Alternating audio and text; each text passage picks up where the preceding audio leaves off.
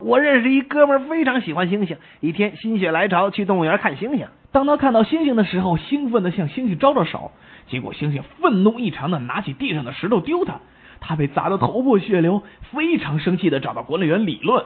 管理员十分疑惑的问：“那你对他们做了什么呢？”“我我只是对他们打招呼而已嘛。”“这就对了。我告诉你，在星星的语言里，招手是骂他白痴的意思。”“啊，原来这样。那那我要怎么样和他们打招呼呢？”“你要面对他们捶胸呐喊。”于是那哥们立刻就对着星星开始捶胸呐喊。结果他看见所有的星星都对他招手。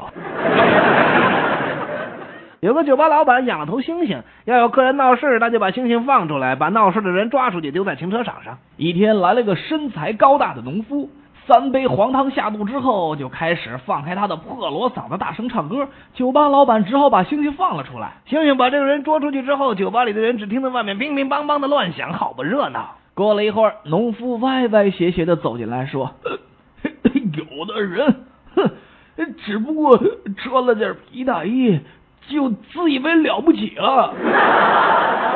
两只小鸟在树林里休息，突然看到猎人的枪口瞄准了他们。其中一只鸟说道：“你来保护现场，我去叫警察。”天空中呼啸着飞过一架喷气式战斗机，小鸟看到之后很惊奇：“妈妈，那个鸟为什么飞得那么快呀？”啊，你在屁股上放把火试试看。